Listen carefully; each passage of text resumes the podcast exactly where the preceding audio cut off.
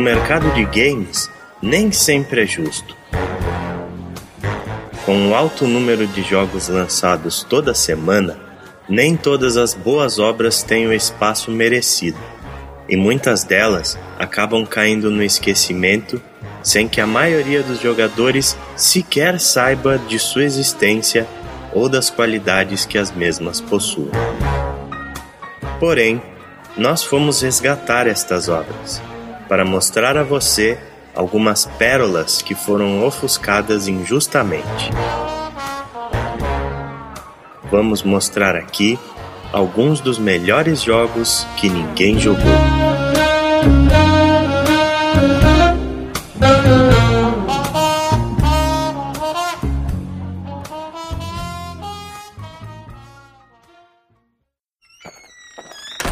Eu sou Ale Romero. Eu sou o Chico. Eu sou o Felipe Proto. E eu sou o Daniel Walson. Senhoras e senhores, sejam bem-vindos à edição número 16 do Wanna Play.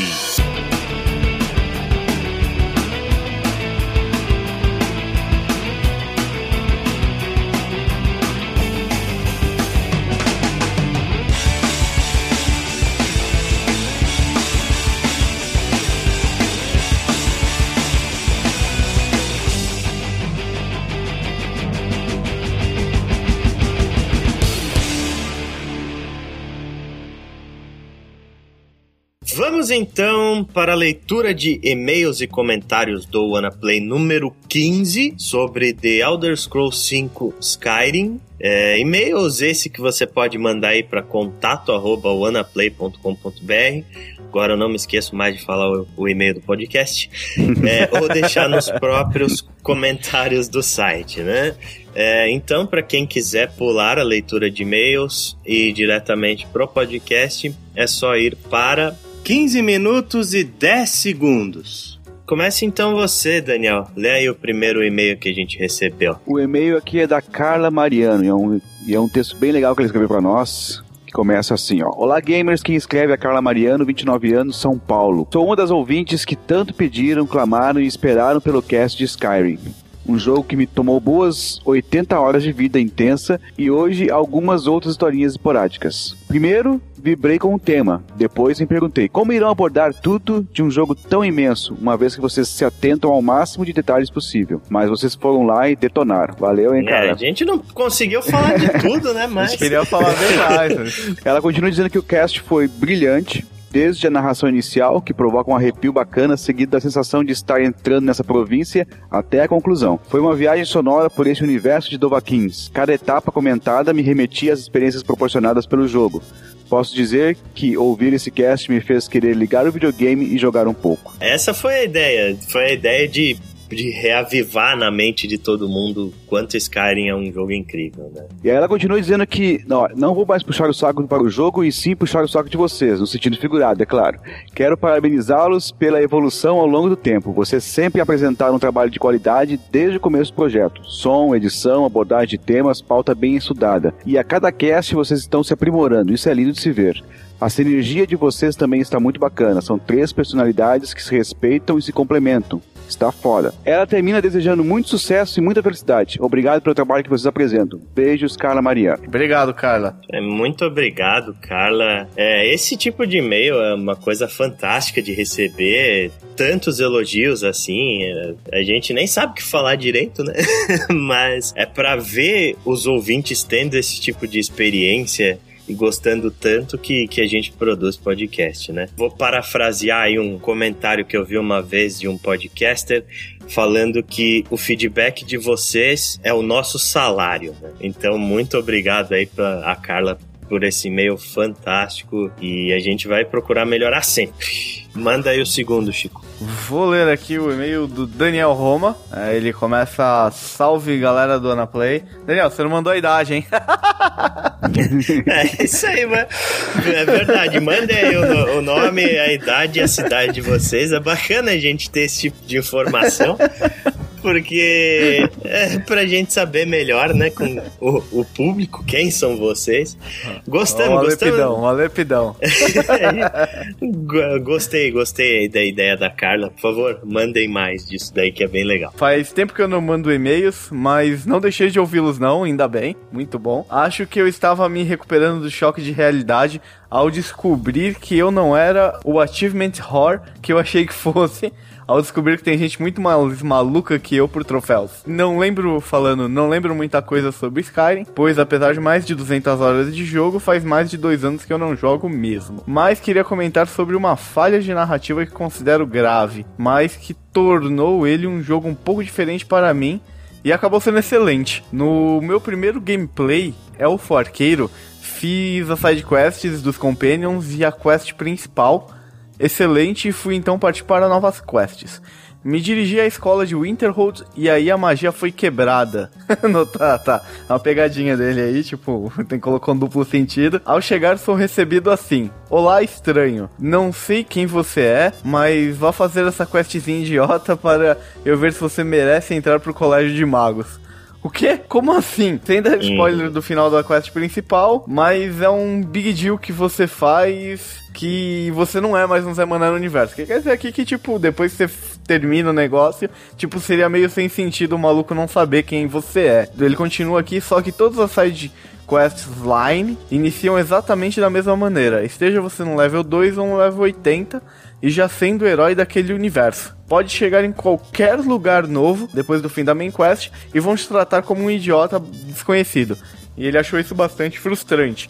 Uhum. Então eu decidi começar de novo, desta vez montando um mago, e fui lá fazer toda a linha de side quest de Winterhold. Ele realmente queria ser mago. Ele ficou ofendido com o cara.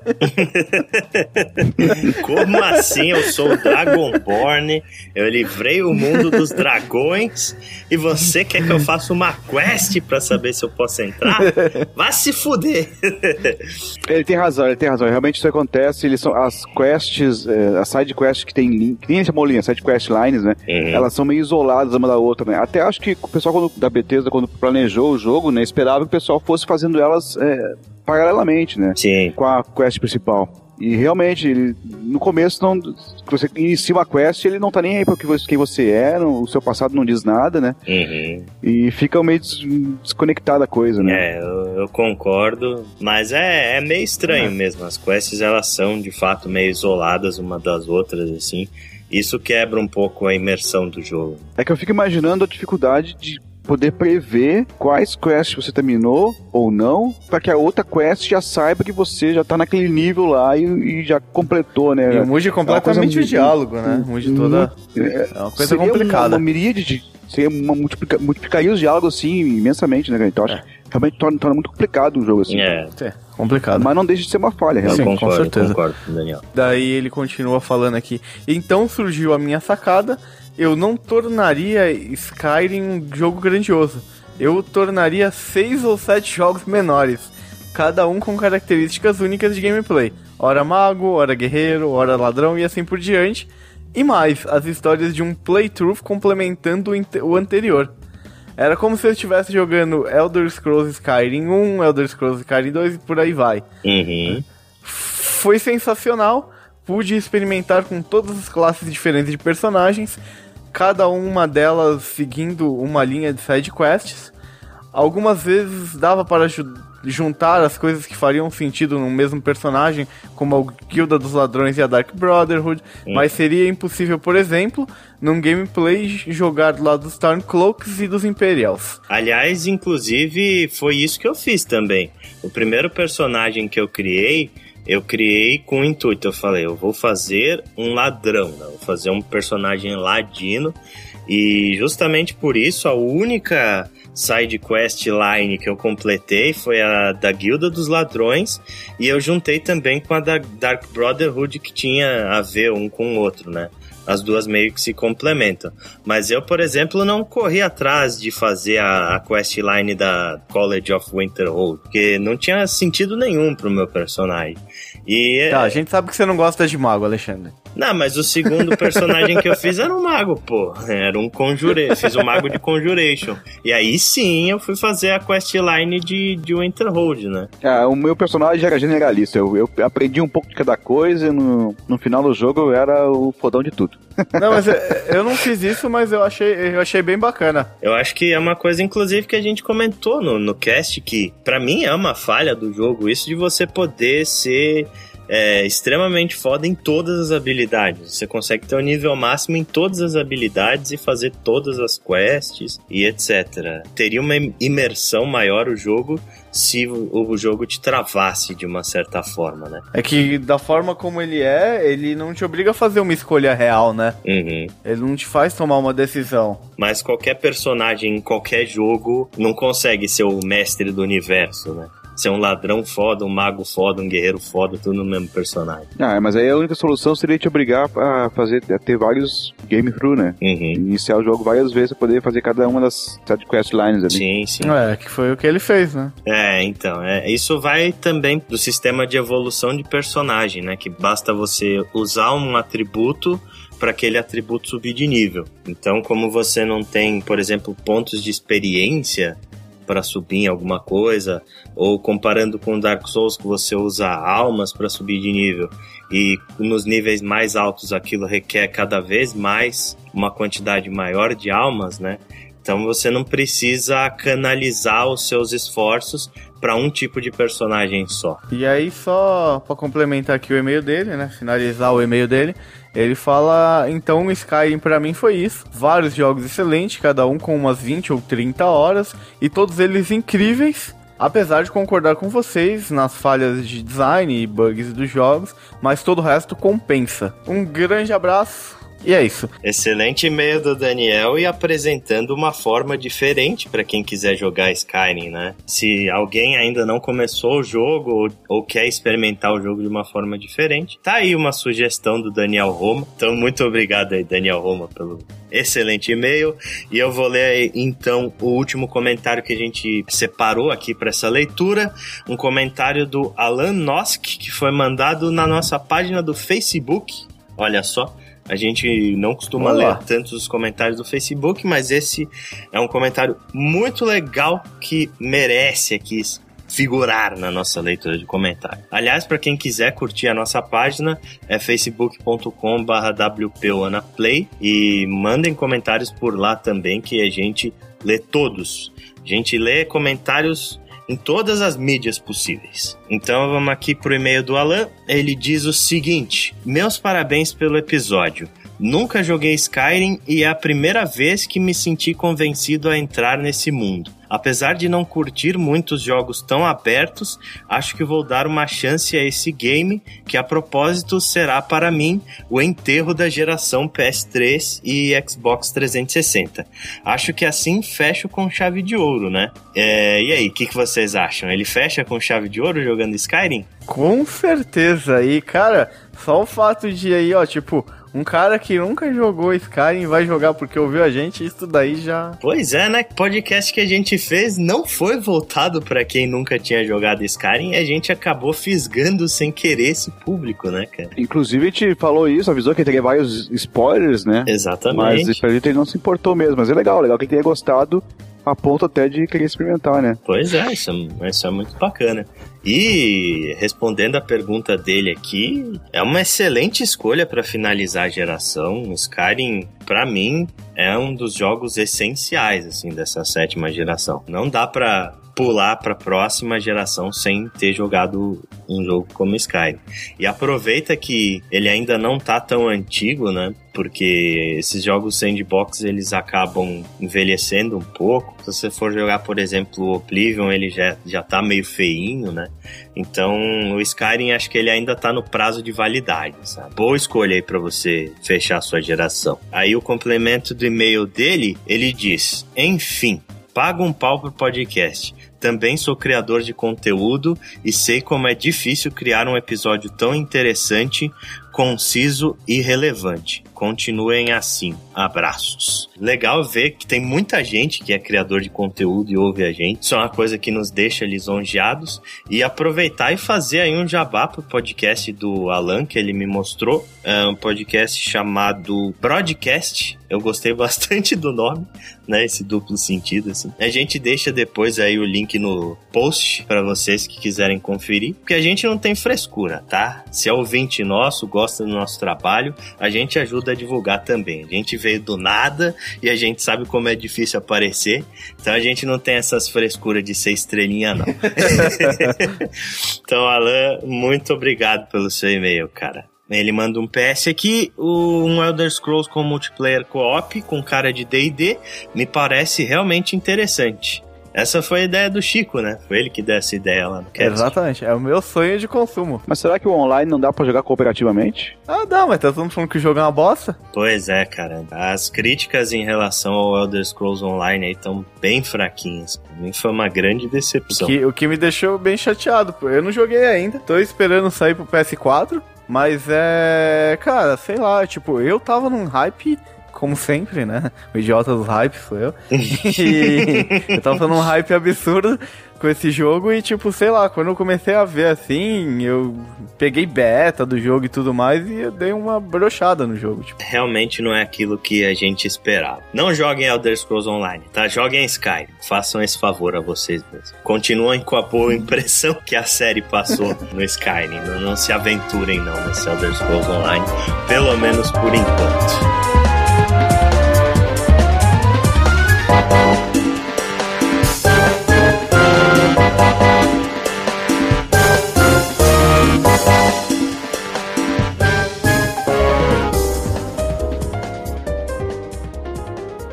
Muito bem, senhores. Hoje temos aqui o retorno do nosso ouvinte exemplar, né? Nosso, o cara que representa a audiência qualificada do Anaplay. Senhor Felipe Proto, seja muito bem-vindo novamente. Muito obrigado. Uhum. E agora também representa a audiência envergonhada do Anaplay. e a gente costuma falar normalmente de grandes blockbusters, às vezes nem tão grandes assim, mas na maioria das vezes a gente comenta de jogos que a galera conhece no geral, né? E então, eis que surgiu a ideia do Anaplay fazer uma série um pouco diferente, que é sobre os melhores jogos que ninguém jogou, né? Melhores jogos que ninguém jogou é uma metáfora. Uhum. A gente, na realidade, vai falar de jogos mais desconhecidos, que tiveram um baixo número de vendas e que o pessoal normalmente não deu muita atenção, mas na realidade são bons jogos, né? E a ideia aqui é fazer um podcast sem spoilers para que vocês corram atrás desses jogos, né? E também, se esse podcast for bem sucedido, né? Se o feedback de vocês for bacana, a gente transforma isso numa série e a gente vai fazer mais recorrentemente esse tipo de podcast indicando jogos desconhecidos. Até porque são vários, né? A gente temos, temos vários aí. Eu, pelo menos, fiz uma lista de uns cinco, cinco ou mais aí, jogos que valem a pena ser conferidos. Eu acho que a maior dificuldade na hora que eu recebi o brief desse podcast foi: ok, isso, vamos escolher um jogo para falar. é, a gente também. Mas isso aí eu, eu também, a gente começou, eu comentei com, com o Ali e com o Chico que eu acho que um só era pouco, a gente devia falar de uns dois ou três cada um, né? Porque são bastante jogos assim que, tem, que se caracterizam com, com isso aí, né? De, de, não terem sido hypeados como tantos jogos são, né? E às vezes decepcionam, né? Esses, pelo contrário, não tiveram hype nenhum no lançamento. E mesmo com críticas boas da, da dos sites especializados, né? Não, não se comentou muito deles, não. Mas eu acho que um jogo por pessoa, já que a gente vai estar tá em quatro aqui, é um bom número, porque aí a gente pode falar um pouco mais de tempo sobre cada um dos jogos, né? Eu acho interessante que aí a gente vai poder desenvolver um pouco a respeito dos jogos e vai dar para convencer melhor é, os ouvintes de que esses são jogos que realmente valem a pena, né? Afinal, todo mundo tem uma tem um backlog gigante aí de jogos para jogar e por que é que eu vou enfiar um, no meio um jogo que ninguém nunca comentou, né? A gente vai convencer vocês de que vale a pena.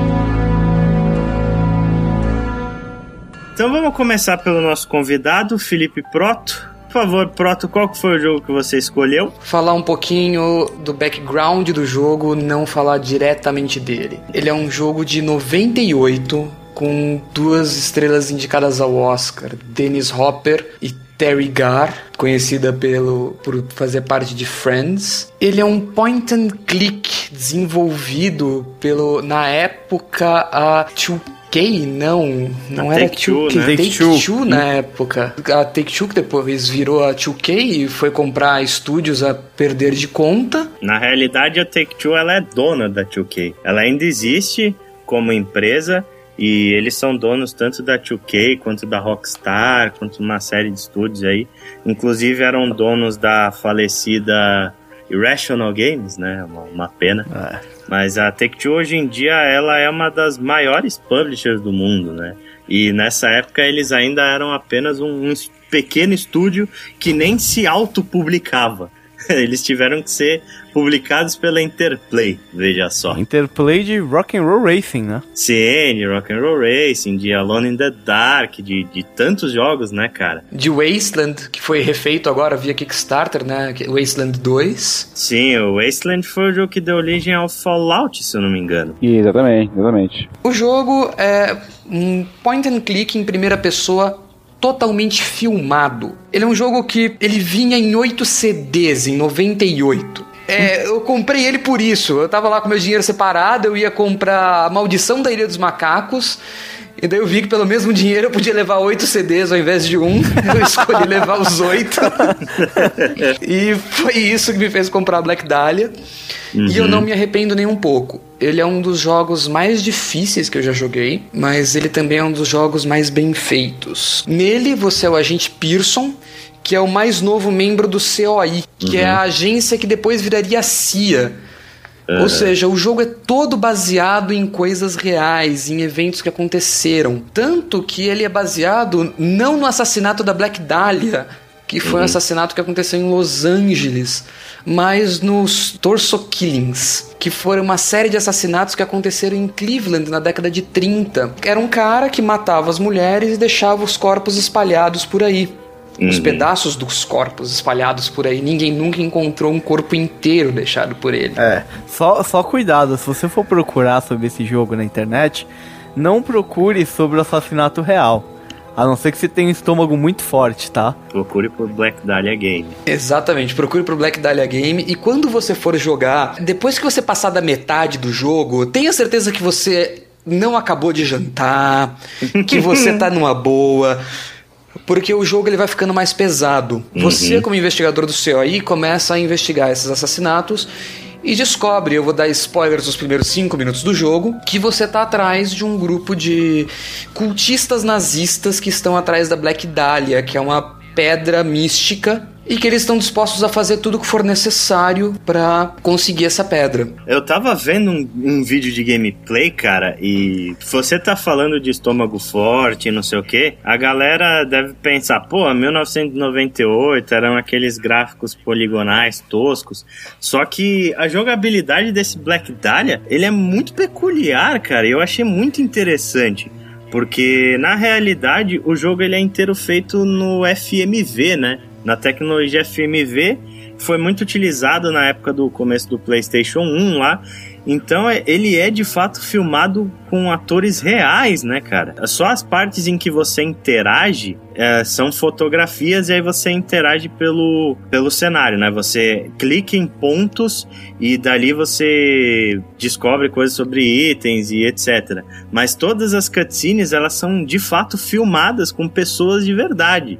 Então essas coisas de tortura, de assassinato, elas são imagens reais, elas não são imagens poligonais, E tá? pelo que eu vi aqui, muito bem filmadas, né? Tipo, uma qualidade de, da filmagem, assim, a técnica de filmagem é digna de cinema. Pois é, a gente tava falando aí de, de FMV, porque no começo da época do PlayStation 1 a gente tinha bastante coisa de FMV que era muito tosca, né? Vide a abertura do Resident Evil 1 e uma série de, de outras coisas que a gente teve naquela mesma época, mas esse Black Dahlia, ele é muito bem filmado, cara. Ele parece uma, um filme de verdade, né? Ele, ele tem ângulos bons de câmera, ele tem boas atuações dos atores. Pô, eu achei interessante pra caralho, assim, o, o gameplay que eu vi. Ele é extremamente interessante como um todo. O gameplay dele é muito, muito peculiar. Uhum. Ele é um point and click, ou, ou seja, você está limitado a andar em pontos fixos dentro do mapa. Sim. Mas são muitos, muitos pontos. Você pode olhar quase qualquer coisa em cima de uma mesa, você pode olhar todas as estantes de uma sala, você pode pegar itens que não tem nada a ver com o jogo. Ele realmente te dá fluide de informação e você nunca sabe o que é verdadeiro ou não. Isso é bem legal. Uma coisa que para o pessoal ter uma certa ideia Imagine, por exemplo, o Wolf Among Us, que você entra numa sala, né? E o Bigby, ele é um detetive, muitas vezes você está investigando um caso de assassinato e etc. Então ele tem mais ou menos essa mesma pegada do, do Black Dahlia. Só que o Wolf Among Us, ele tem, sei lá, quatro pontos dentro da mesma sala. No caso do Black Dahlia, você consegue interagir com praticamente tudo que tem naquela sala, sendo aquilo útil ou não, né? Você consegue ver cada livro, por exemplo, da, de uma estante. Você consegue abrir as gavetas, é, examinar coisas que estão em cima das mesas. Primeira sala que você vai ter liberdade dentro do jogo é o seu escritório. Você tem, eu acho que são 10 pontos possíveis. Você pode ficar na, na frente da porta, na frente da estante. Você tem três pontos atrás da sua mesa onde você pode ficar. Você pode mexer nos seus arquivos. Você pode abrir todas as gavetas. Você pode subir na sua mesa e fuçar o lustre.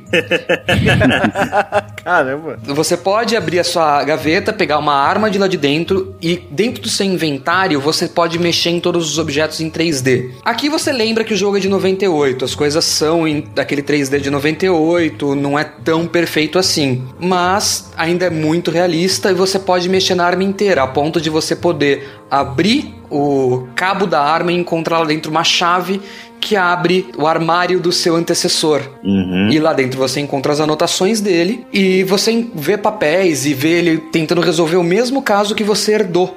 Ele pensando sobre quem é o assassinato, quais, quem é o assassino, que foi esse assassinato, onde pode ter acontecido, onde estão as partes do corpo tem muita coisa apagada, muita coisa rabiscada no papel. Uma das coisas que estão rabiscadas e apagadas no papel, fica só a marca do, do lápis apagado, é mais um, menos um, mais um. Mais pra frente, você recebe uma lista de suspeitos da CIA, que é uma lista de nomes e números. O número sendo a ID da pessoa, o nome sendo o nome da pessoa que é monitorada por ter ligações com a Alemanha nazista. Se você aplica esse mais um menos um mais um que está na, na anotação apagada do seu antecessor, esses IDs viram números de telefone para qual você pode ligar e não adianta só saber o número da pessoa, você tem que digitar o nome certinho dela para a pessoa do outro lado te atender e te tratar corretamente. Porra, cara, Caralho, que legal. Que demais, velho. Quando eu peguei esse jogo em lá, nos idos de 98, 99,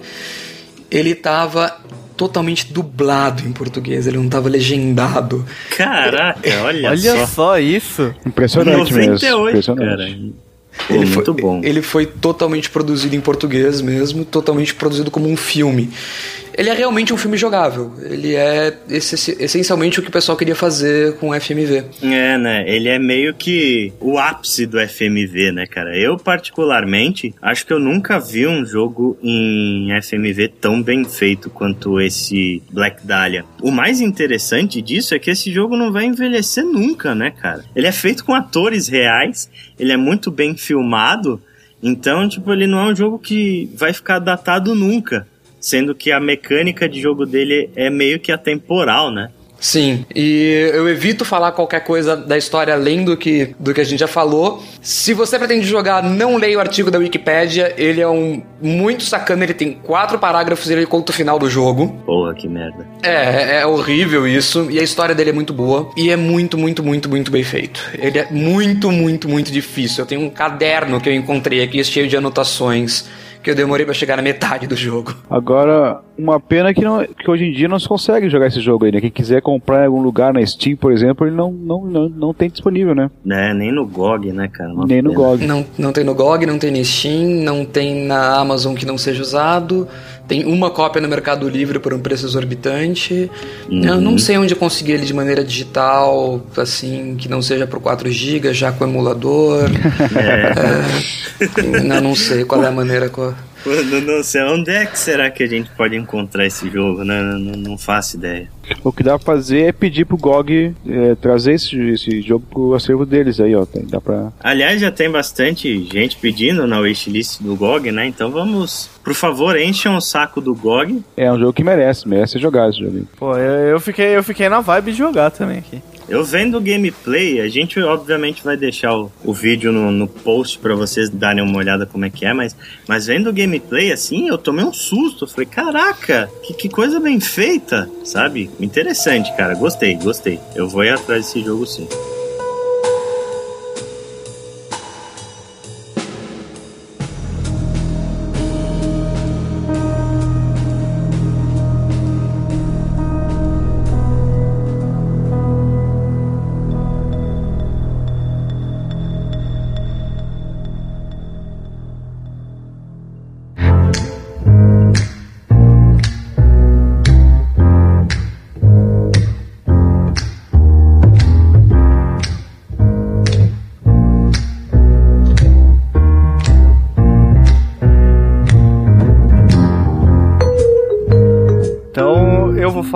De mais um jogo baseado, inspirado em uma história real, de Saboteur. É, eu também, eu fiquei impressionado quando, assim, eu joguei o jogo sem ler nada a respeito, sem pegar nenhum walkthrough, e aí eu, depois, pro podcast, eu comecei a estudar bastante, aí comecei, quanto mais estudava, mais eu queria entender sobre esse jogo, e cara, quase comecei a jogar ele de novo. O jogo, ele é, foi lançado pela dissolvida Pandemic, foi dissolvida pela EA, esse estúdio, ele lançou aqueles jogos Mercenaries 1 e 2, Destroy All Humans 1 e 2, Lord of the Rings Conquest, Star Wars Clone Wars, Star Wars Battlefront 1 e 2. O estúdio ele foi fundado por dois ex-Activision. Justamente o The Saboteur foi o último jogo que eles lançaram. Foi em dezembro de 2009 nos Estados Unidos, saiu esse jogo. É, saiu pra qual plataforma, Chico? Então, o jogo ele saiu para PC, para PS3 e Xbox 360. A melhor avaliação dele é a versão de PC, tá? E a mais fraca é a de PlayStation 3, que foi a que eu joguei. Mas tá muito próximo a nota das três.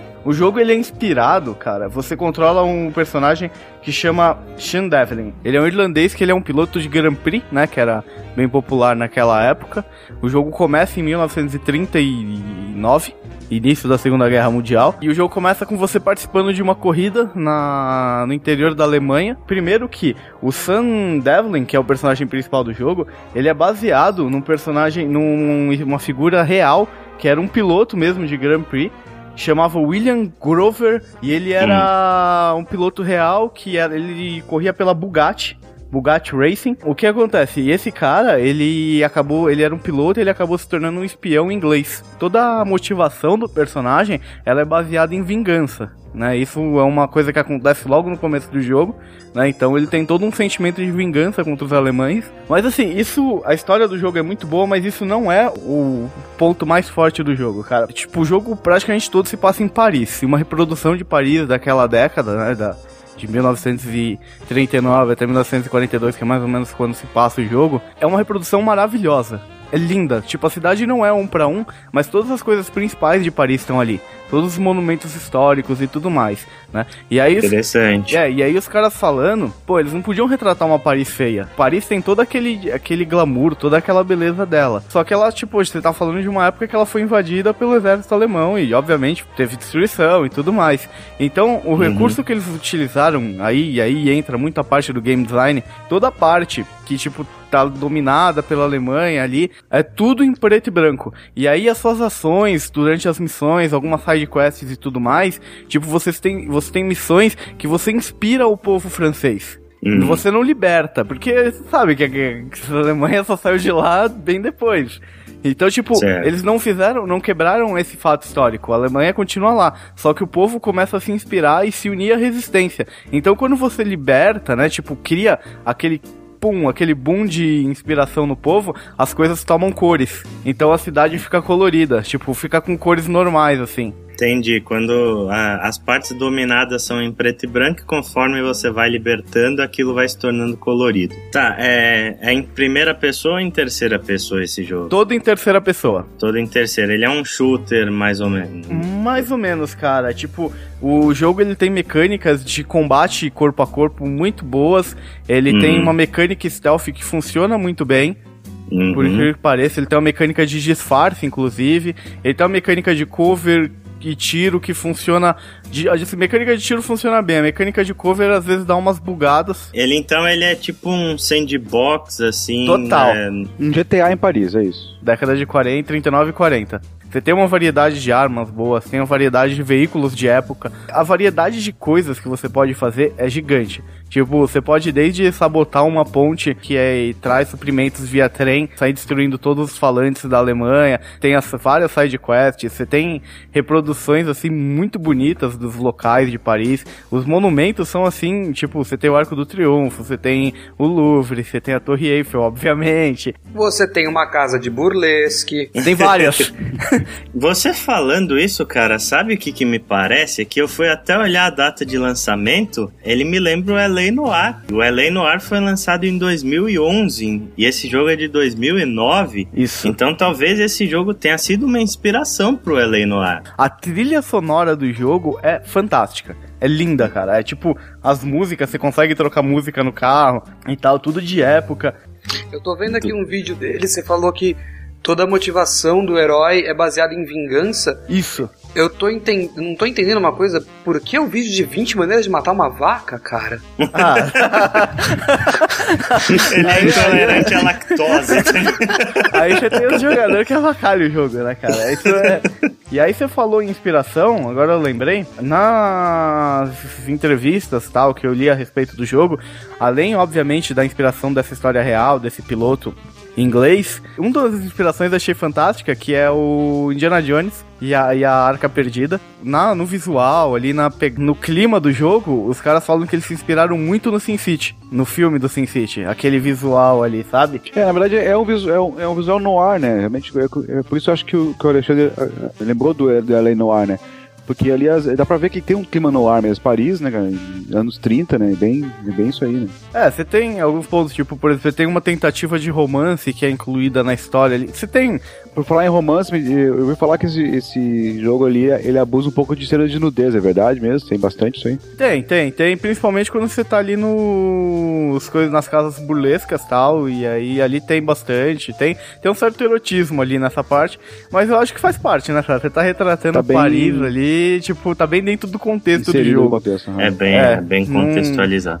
Mas só por essa aí já vai ganhar tipo uns 20 caras atrás desse jogo. Eu só recomendo você não procurar pelo nome do jogo no YouTube do- no trabalho, tá? Pode não ser saudável pra sua empregabilidade.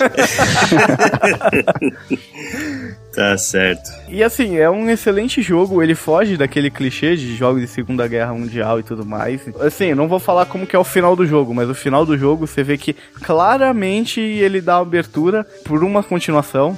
Eu acho que tava muito nos planos dos caras fazer uma continuação desse jogo.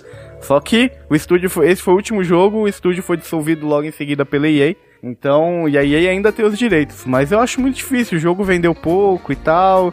Eu acho É. difícil a EA aproveitar a franquia aí pra lançar, né? Outra coisa desse jogo. Dis-le au monde que l'homme que j'adore est fou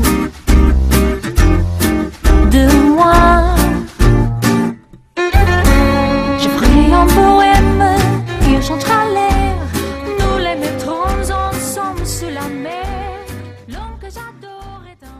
Some of them call me Monkey.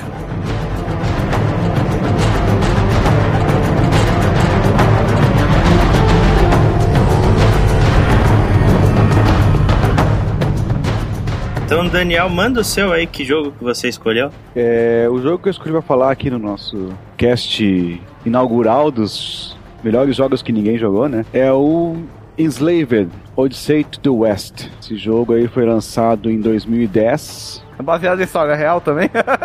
Não, ele não é baseado na história real, mas é baseado numa, numa lenda chinesa, na verdade, né? E um, uma novela que um autor- autor escreveu, né? Um tal de Wu Shengs, em 1570.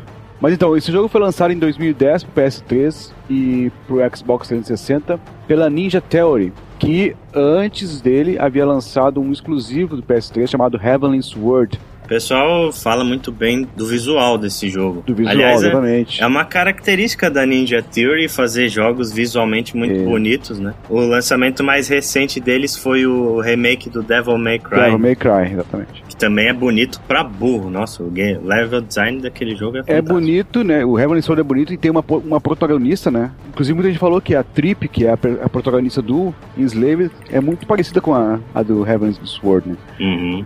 É, mas no caso do, do Odyssey, o personagem principal é o Monkey, que é um tipo um brutamontes assim, mas com coração.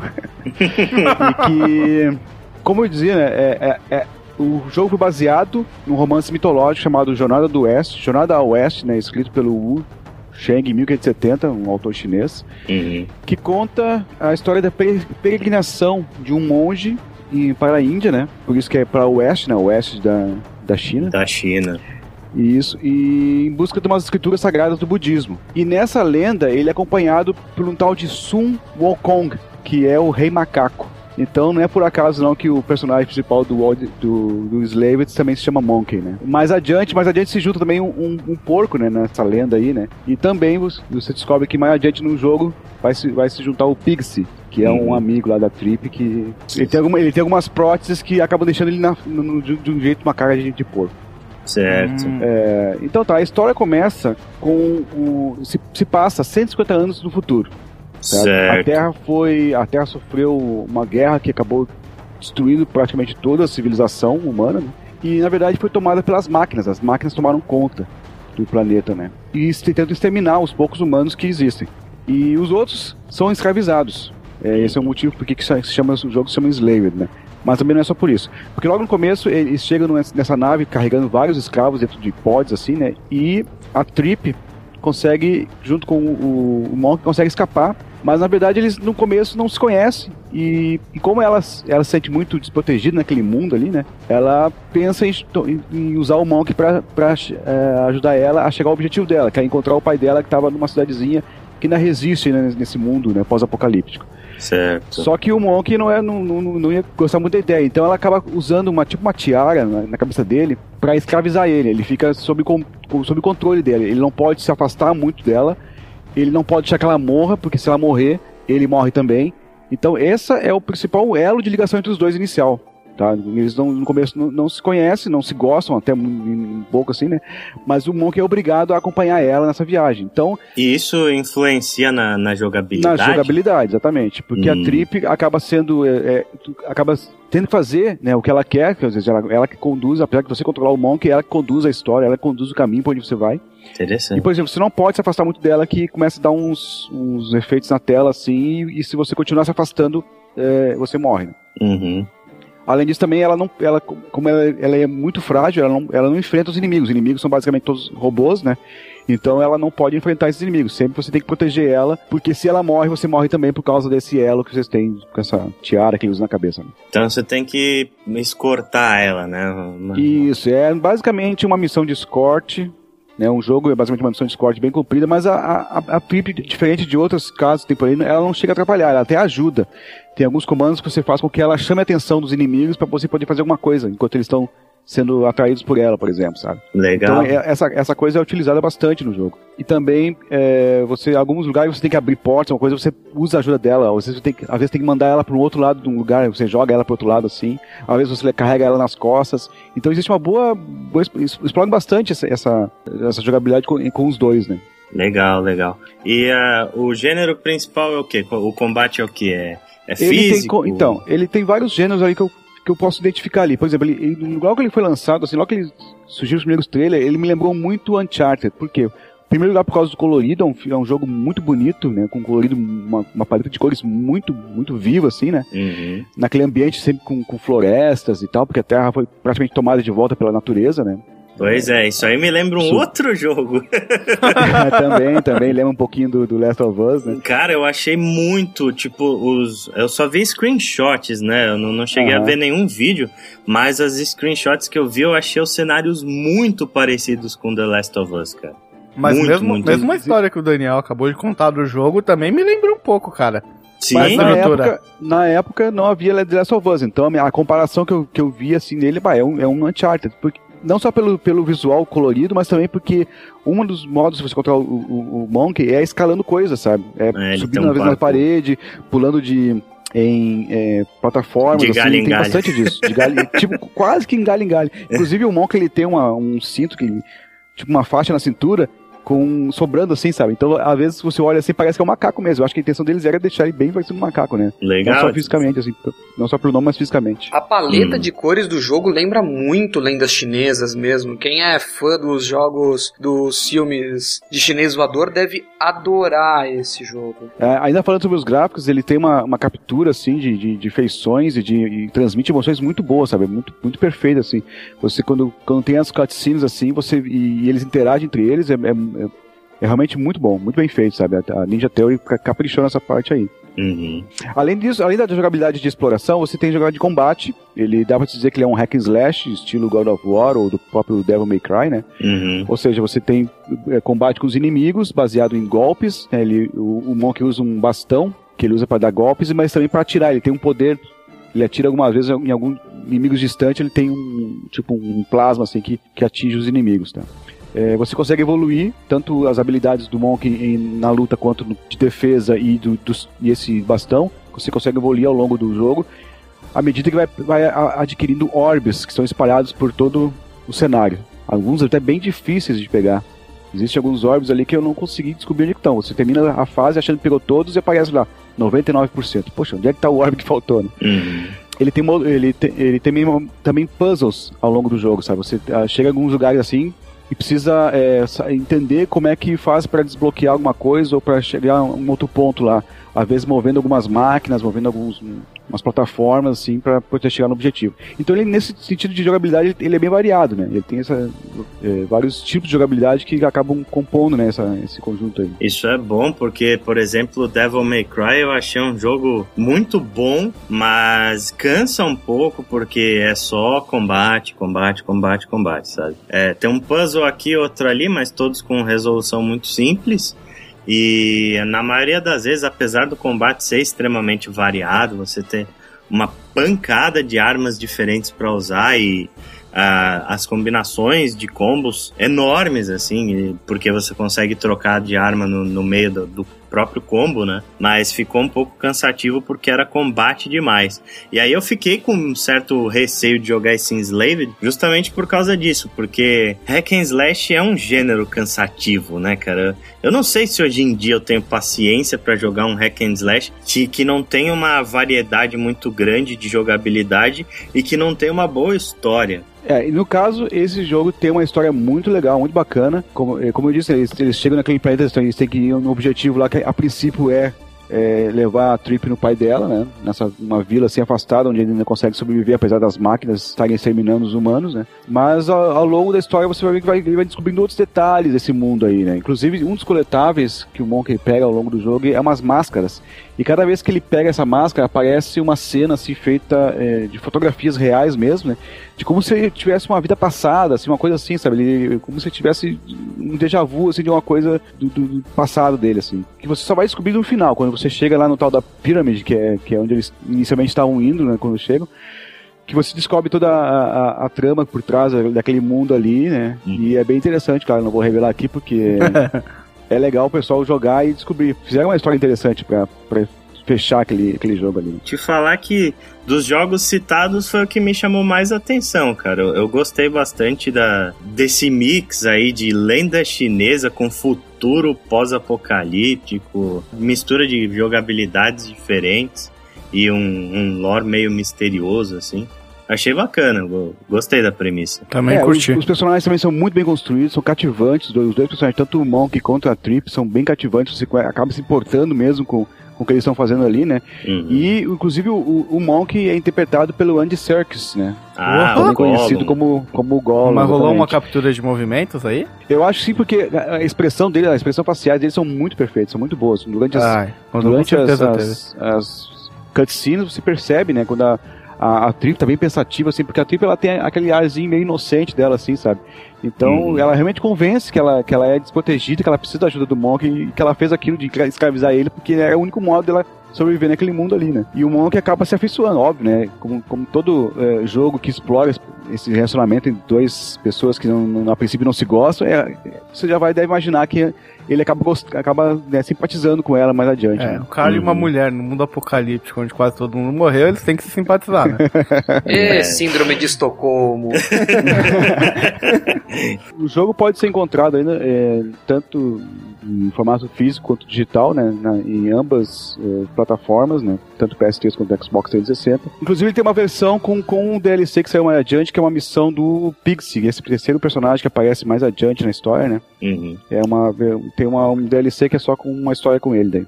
Ah, um detalhe, quem quiser jogar ele, é, dê preferência para a versão 360, se você puder, né. Uhum. Porque a versão do PS3 ela tá com um problema de frame rate muito crítico. Eles acabaram botando um, um motion blur ali para disfarçar, mas ele chega a irritar quando você faz movimentos muito bruscos com a câmera, chama atenção e, e chega a ser irritante, sabe? Outras coisas ruins que o jogo tem é, ele tem um prob- problema de problema de câmera assim, sabe? Às vezes você se perde um pouco na, na câmera assim, você grande combate principalmente, você quer fazer uma movimentação rápida pegar um inimigo e a câmera se posiciona errado e você acaba sendo atingido pelo inimigo. Isso aí me, me atrapalhou um pouco às vezes também. Mas fora isso, a cada, cada capítulo ele se passa num cenário diferente, tem um design bem legal tá, de, de fase. né? Legal, legal. Enslaved Odyssey to the West.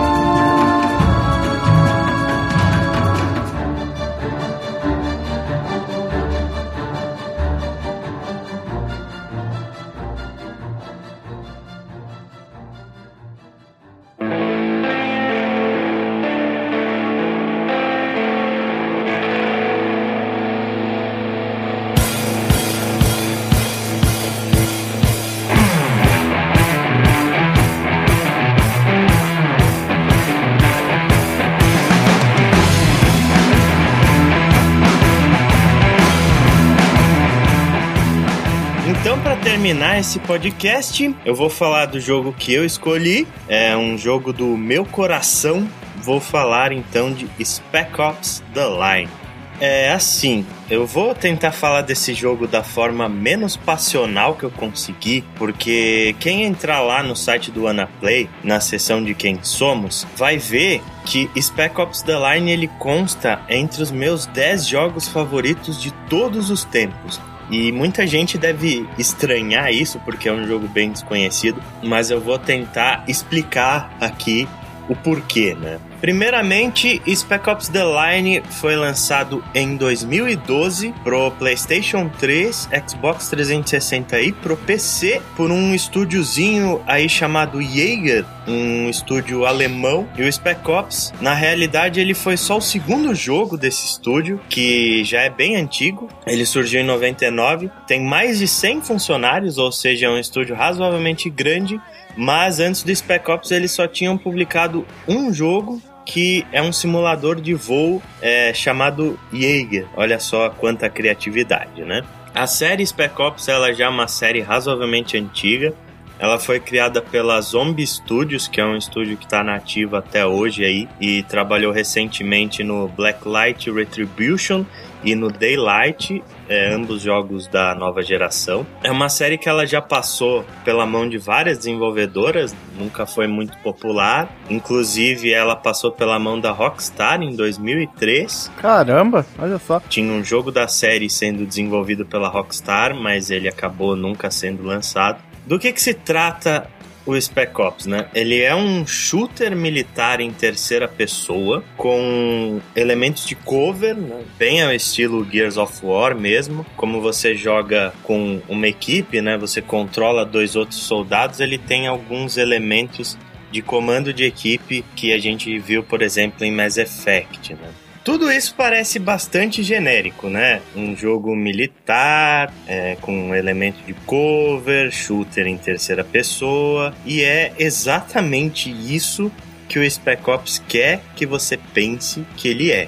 Ele se passa por um jogo genérico desde o nome até a capa. E até, até o terceiro, quarto capítulo, acho que ele dá essa, essa impressão mesmo, né? Os primeiros capítulos ali, ele é só shooter descerebrado mesmo, né? Exatamente. O Spec Ops ele arma todo uma arapuca Exatamente, exatamente. para atrair essas pessoas que gostam de jogos militares, gostam de jogos de guerra e que não tem muito uma noção das consequências daquilo que eles fazem dentro do jogo, né? Aliás, isso já é uma discussão bastante antiga, a questão da violência nos games, que hoje em dia a violência ela é utilizada de uma forma muito banal dentro dos jogos. E sem consequências também, né, cara? Que é uma coisa que esse jogo preca muito, né? A gente não tem a violência sendo tratada de uma forma adulta e madura dentro dos games, né? Toda vez que você pega um jogo lá que é rated M for mature, normalmente o que você vai encontrar são miolos, baldes de sangue, mas nenhuma daquela violência ela tem um contexto interessante. Ela tá ali só por tá e a gente tá perdendo um pouco da sensibilidade a respeito disso, né, cara? E o Spec Ops, ele é um jogo que ele trata a violência de uma forma muito madura. Ele é um jogo extremamente violento, mas ele não é um jogo violento simplesmente por ser. Ele mostra as consequências de tudo aquilo que você faz e no final ele te dá uma lição, sabe? Eu acho que esse questionamento até tem um pouco a ver com a- a- o livro que é baseado essa história até, né? Heart of Darkness, que também foi o livro que se baseou o Francis Ford Coppola para filmar o Apocalipse Now, né? Que é realmente esse questionamento sobre uh, a- a- o que, que é, do que é a guerra, da violência da guerra, né? Do, do motivo por que né, eh, se entra nu- numa guerra, né? Eu vou contar então um pouco da história do jogo pra gente ver a progressão de tudo isso e ver onde é que o Spec Ops está querendo levar a gente, né? O jogo ele se passa alguns anos no futuro na cidade de Dubai, que é a capital dos Emirados Árabes, e acontecem uma série de tempestades de areia de proporções cataclísmicas, assim, as maiores tempestades de areia que já ocorreram na história de humanidade atingem Dubai e a cidade ela é totalmente devastada. A cidade, por causa dessas tempestades, ela acaba ficando meio que isolada. Quem conseguiu escapar, escapou. Quem não conseguiu é, vai ter que sobreviver de alguma forma lá dentro com o que se tem, né? O governo da cidade não quis nem saber, pegou e evacuou em segredo, deixou a população à mercê, até que aparece um cara chamado John Conrad, que ele estava retornando de uma missão no Afeganistão com o 33º Batalhão do Exército Americano, qual ele era o líder, e o Conrad ele se voluntaria para ajudar Dubai. Só que quando ele chega lá, ele se depara com uma situação muito mais crítica do que ele imaginava e ele vê que ele não tem muito controle sobre o que está acontecendo. E aí os Estados Unidos, cansados de esperar alguma resolução do caso, pede pro 33º Batalhão voltar né, e abandonar a cidade, só que o Conrad ele não aceita as ordens do governo americano e ele decide desertar e ficar lá mesmo em Dubai tentando ajudar a população de alguma forma. Aí então as tempestades elas começam a ficar mais críticas e criam uma barreira em volta da cidade que corta qualquer tipo de comunicação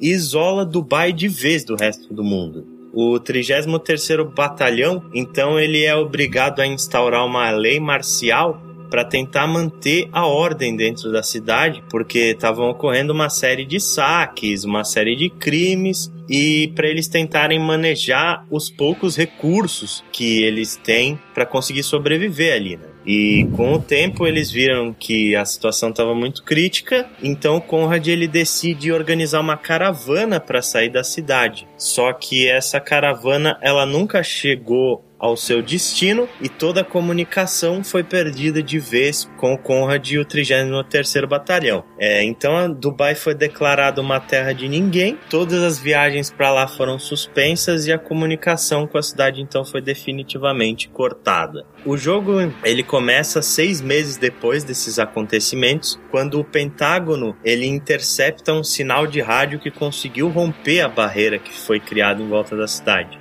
Esse sinal era uma mensagem do Conrad dizendo que a evacuação tinha sido um completo fracasso e que muitas pessoas haviam morrido na tentativa.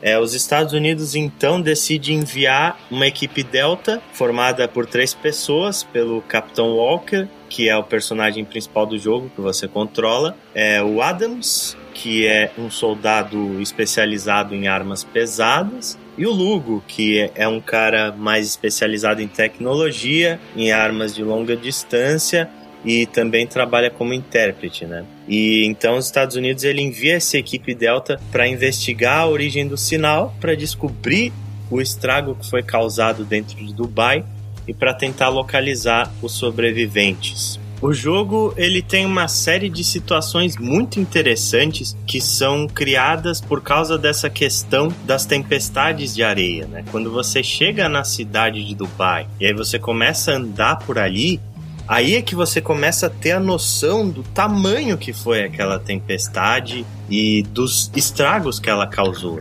Muitas vezes você tá andando no meio do cenário você olha e de repente você vê um prédio inteiro soterrado pela areia. Isso quando você não olha e vê que você tá em cima de um prédio, né? Exatamente. Aliás, a areia é um elemento muito interessante nesse jogo, né? Ele é explorado de, diversas formas, né? Inclusive na jogabilidade, assim, você pode é, né, é, utilizar ela para derrotar inimigos, digamos assim, né? Sim, a areia ela muitas vezes faz parte do gameplay. Você, por exemplo, quando tá dentro de um prédio e você vê soldados andando pelo teto de vidro, né? Você consegue atirar naquele teto e derrubar os soldados dali. Muitas vezes é, aquele teto ele tá cheio de areia, e você consegue atirar no teto e derrubar areia em cima dos soldados. Às vezes, durante as batalhas, começa uma puta tempestade de areia, a visibilidade fica extremamente comprometida.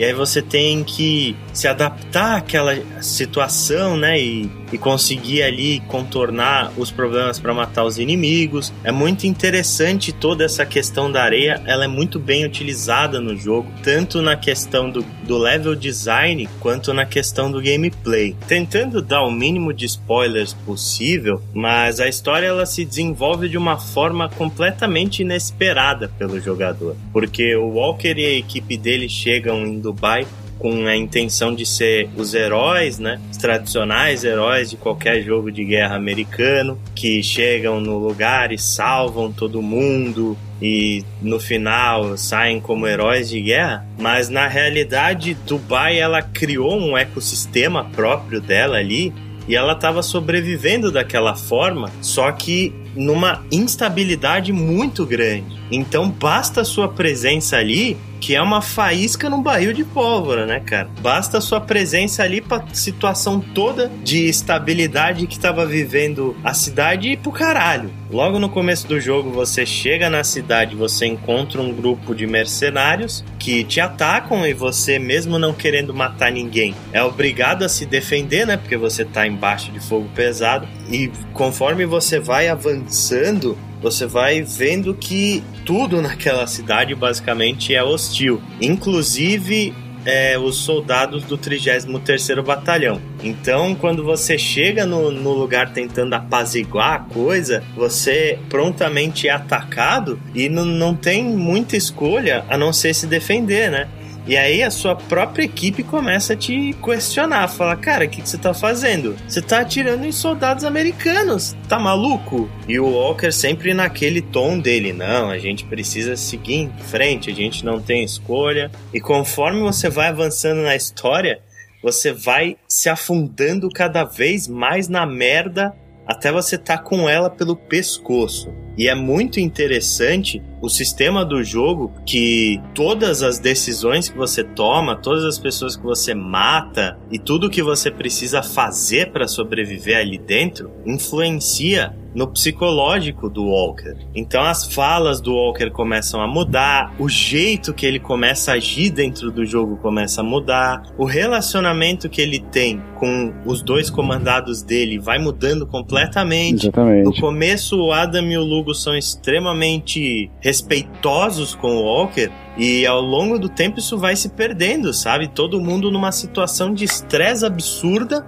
E eles começam a te questionar, eles começam a cumprir as ordens meio de saco cheio, e tudo aquilo vai mudando toda a sua personalidade. E não é só a personalidade do personagem que começa a mudar. Você, como jogador, começa a ficar incomodado e começa a ficar chocado com as decisões que você tem que tomar. É, na hora que você leva o primeiro baque, é, é chocante. É tipo, na hora que você, ele te dá, ele, deixa você brincar e depois te dá uma porrada na cara. Tipo, fala aí, ó, olha o que você fez. Porque a mensagem do jogo, ela é essa. A guerra não é um campo de flores onde tudo é bonito, onde tudo é legal. Na guerra você muitas vezes precisa tomar decisões muito difíceis e cruéis, né, cara? Como por exemplo, uma das decisões que você tem que tomar no jogo, você tá passando de repente por um lugar e você encontra dois homens amarrados e pendurados de uma ponte. Aí você é cercado por uma série de soldados do 33º Batalhão e o Conrad ele entra em contato com você pelo rádio. Aí ele chega e te diz: "Você tá aqui bancando o herói?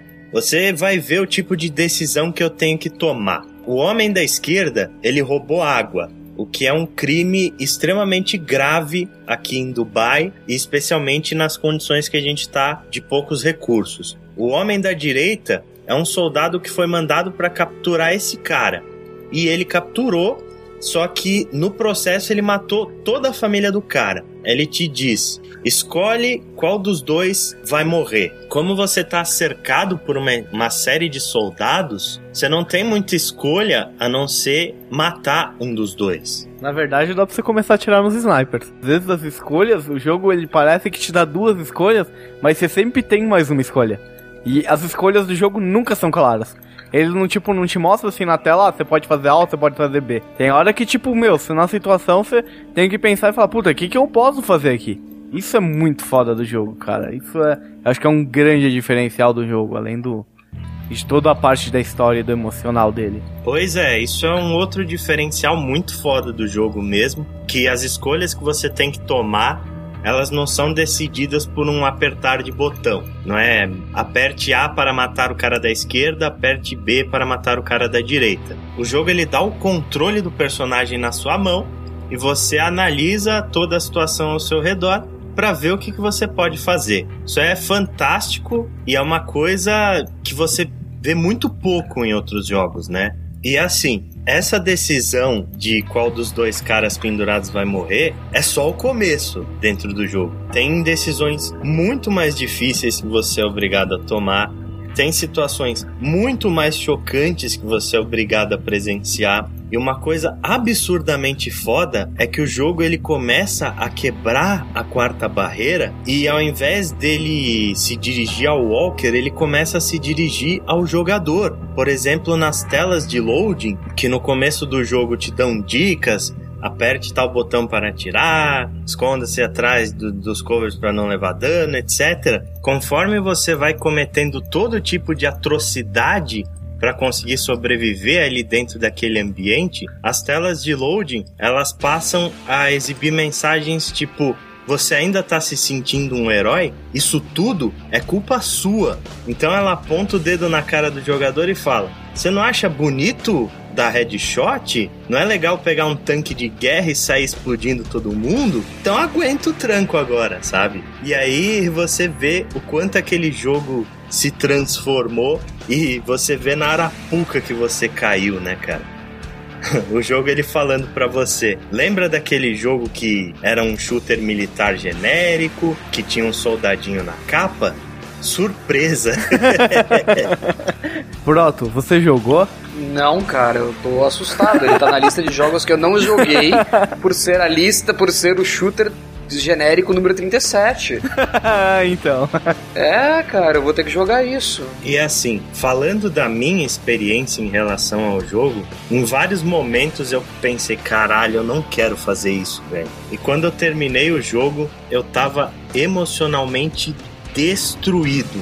Spec Ops The Line me deixou em frangalhos, cara. Eu fiquei dias pensando no jogo e durante muito tempo depois foi muito difícil para mim tocar em qualquer tipo de shooter militar. Foi um jogo que me fez repensar muita coisa e é um jogo para mim extremamente importante para a indústria. É um daqueles clássicos que daqui a alguns anos vai ser lembrado por ter sido pioneiro em muita coisa e eu acho uma pena muito grande que ele tenha sido um fracasso comercial do jeito que foi e tão pouca gente tenha jogado Spec Ops The Line. Teve um momento no jogo, o Ale vai se ligar, fósforo branco é só a palavra-chave, que depois que passou essa cena, na hora que eu passei assim, meio que fechei o capítulo, eu soltei o controle, desliguei o videogame e falei, eu preciso assimilar o que aconteceu para poder voltar a jogar. Exatamente. Essa eu acho que é uma das cenas mais chocantes que eu já vi num videogame em toda a minha vida. Eu tô sinceramente assustado, cara. Isso ficou completamente fora do meu radar. Pois é, e você não é um caso único, cara. Infelizmente esse jogo ele vendeu muito pouco. Se somar a todas as versões aí, ele deve ter vendido coisa de um milhão de cópias no máximo, se a gente juntar as cópias do Steam. E é de fato uma pena porque qualquer um que tenha jogado esse jogo é completamente apaixonado por ele. É, muito foda. Então é isso, eu não tenho como recomendar mais esse jogo. É um dos meus jogos favoritos de todos os tempos. É com certeza um dos jogos que mais me marcou. Então o que eu tenho a dizer é que Spec Ops é um jogo essencial. Quem não jogou ainda, corra fazer isso. É um jogo que vive entrando em promoção em todas as lojas aí. No Steam, sempre ele entra em promoção. Ele já saiu de graça na PSN algum tempo atrás. Então, oportunidade não falta para jogar esse jogo. É um jogo simplesmente essencial que não deve passar batido por quem gosta de verdade de videogames. É, pra mim ele, do ano que ele saiu, tipo, ele é um dos melhores jogos. Então a gente pede também para quem for jogar o jogo depois que venha aqui nos comentários e diga pra gente o que achou. E se você gostou, cara, recomende Spec Ops para outras pessoas, porque esse é um jogo que precisa ser jogado por mais gente É. e precisa atingir um público maior do que ele atingiu. Isso é muito importante para a maturidade que todos nós queremos que a indústria de games atinja um dia.